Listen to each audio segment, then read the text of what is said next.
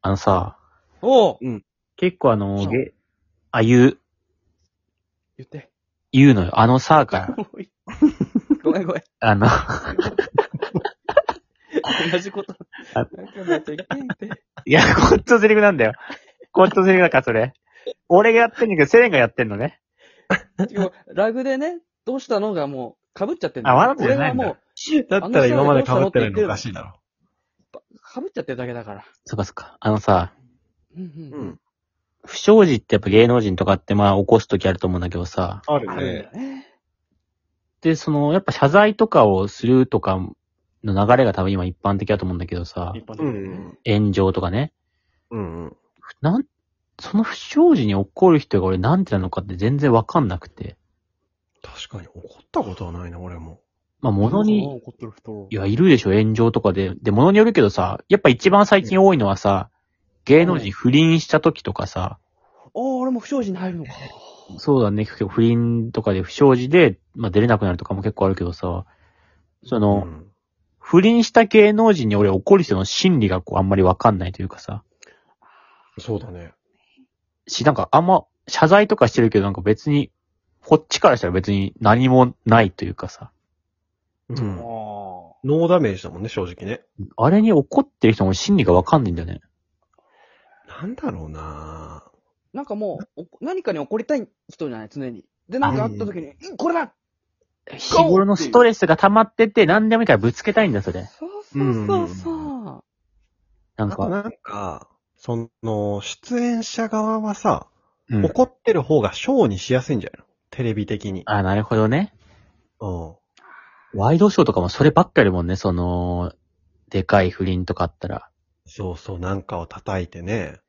不祥事で言ったらさ、あの、なんだっけ、金メダル食べた人みたいよね、なんか。うわ最近市長でいたね。完食したよあれは怒りはしないけど気持ち悪いなーって思ったね。いや、バカだなーかな、俺が思った感じは。いあや、消化に悪いなぁだろ。食べきってないのよ。あれ、完食しなかったっ け噛んだだ完けで。い食してなかった。噛んだのよ。や、あれはね、わかるけど、あれにもさ、その選手とかが完怒る成としかてない感じだったしね。うん。選手が怒るとかはね、その選手の、あの、スポンサーの会社が怒るかわかんないけど、俺たちって別にそれ見て、怒りの感情ではないと思う。うんでも、ほっとくのもさ、違うのかな確かにね。わかるわかる。そういうさ、変な人をほっといちゃダメだよなってのは思うよね。うん だから、そうだね。ほっとく方が変なのかもよ。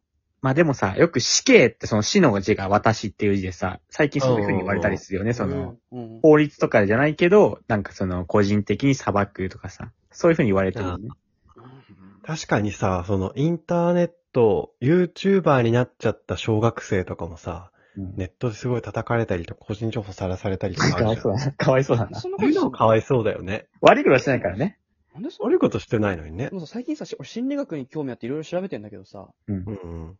ジャムの法則ってあるんだよね。いや初めて聞いた。あスーパーとかでジャムの種類が多いのと少ないのとだったら、多い方が売れないんだって。あ、あなんあか、聞いたことあ選る択肢が多いと人って選べなわかいるみたいな。うんうんうんそういうことなんじゃないのかな。どういうこと今そんな話だったっけそういうことな選んぶですね。心理学違、違ったんじゃないのそれ。なんで怒ってるかわかんないけど、怒られないようにするには、こう不祥事をこう増やして、何に怒っていいかわかんなくするみたいな、散らす、あみたいな、多分そういうことだと思う、ジャムの法則っていうのは。俺さ、昔ライアーゲームとか結構読んでて、そこであうのん心理学のテクニックと結構学べたんだけど、うん。ドアインザフェイステクニックっていうのがあって、おううんそういう時に、例えば普通にただ100円のもの買わせようとしたら難しいけど、先にうん1万円のものを売ろうとして、いや、買いませんよって言った後に、こう、500円のものを売ったら、その1万円とのギャップで、そのすぐ買っちゃうっうん。ていうテクニックがある。ある。という情報。うん。やっぱこう、3の法則っていうのもあって。ほう。聞いたことないかあも。の、人って空気なくなると、うん3分、3分しか生きれなくて、で、水飲まないと3日しか生きれない。食べ物だったら3週間しか生きられないっていうのがあって、うんそういうことなんじゃないのかどういうことあの、心理学でもなくないそれ。フレミングの左手の法則っていうのがあ って、野中先生って俺たちうのん中の先生がうん、そのフレミングの左手の法則をこう覚えさせようとしてくれてね。電力のうん向き、電気の向きとか、うん。うん。時に、電磁力、電磁力、電磁力、わーって言ってくれ て、あの、教えてくれた。教えてくれたね。そういう変な人にも怒っていった方がいいね、俺たち何だは。ったのか全く覚えてないけど、あれだけ覚えてるもんね。あのアクションだけ。あ、じゃあ効果的だ。あと、あの、語呂合わせでね、あの、元素記号教えてくれたんだけど、うん。 N、窒素ってやっぱ覚えたいじゃん、こっちはね。うんうんうん。覚え方が、うーん、窒 素うん、窒素の法則 ね。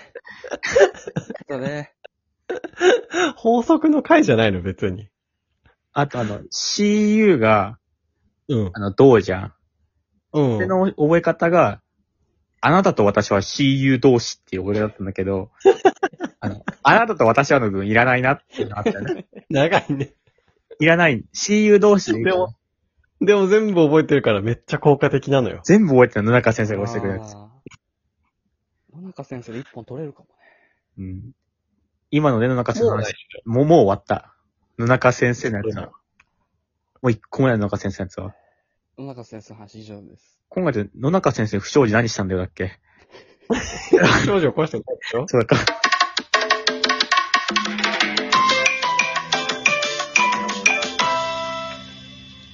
はい、お疲れ編 MC。